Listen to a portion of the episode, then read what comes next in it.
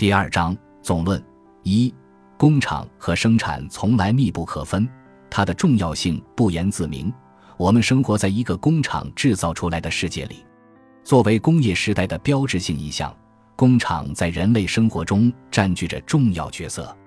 一个当代人在生命中的大多数时间里，可能都离不开工业制造品。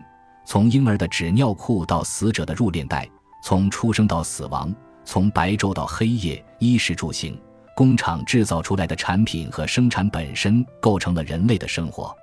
轰隆运转的机器，规模空前的劳动力和源源不断产出的标准化产品。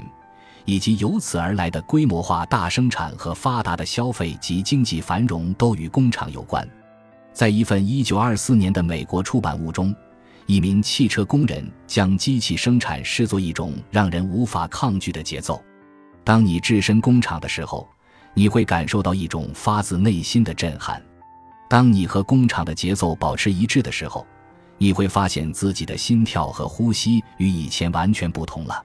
每一个站在流水线前面的工人，他们的身体都会跟随着机器的摆动而前后摇摆。工厂在当时还被艺术家视作灵感的来源，展现了力量与活力。女摄影家玛格丽特·伯克怀特发出了“我崇拜工厂”的宣言。工厂强大的力量被作家伊恩·莫里斯在《西方将主宰多久》一书中以令人印象深刻的方式做过展示。他提供了一幅坐标图。坐标的横轴是人类社会发展进程，纵轴是人口数量和人类社会发展指数。在从公元前八千年到公元十八世纪的漫长时间里，人类社会的发展指数还处于缓慢爬坡阶段。十八世纪末期，巨变发生了，人口和社会发展使得人类历史的发展曲线几乎以陡峭的直线开始攀升。这条直线的出现被伊恩·莫里斯归因于18世纪后半叶蒸汽机改良技术的出现。瓦特之前的蒸汽机燃烧效率极低，煤炭燃烧产生的热量只有百分之一能够被利用。瓦特的发明把蒸汽机的热效率提高了三倍。改良蒸汽机开启了工业革命的进程，真正意义上的现代生活由此展开。化石能源的动能让人类摆脱了生理和体能的局限。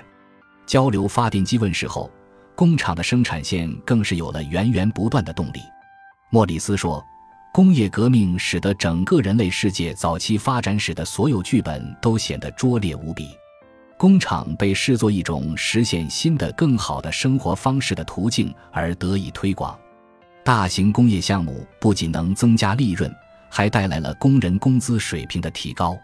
经济历史学家们估计。”在1750年至1850年，英国工人的平均工资在之前极低的水平上提高了大约三分之一。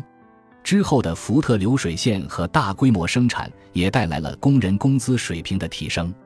当时的美国社会学家索尔斯坦·凡伯伦称，大规模生产并不是出于自私或者满足个人利益的目的，生产效率最大化带来了个人工资待遇的提高以及社会财富的全面分配。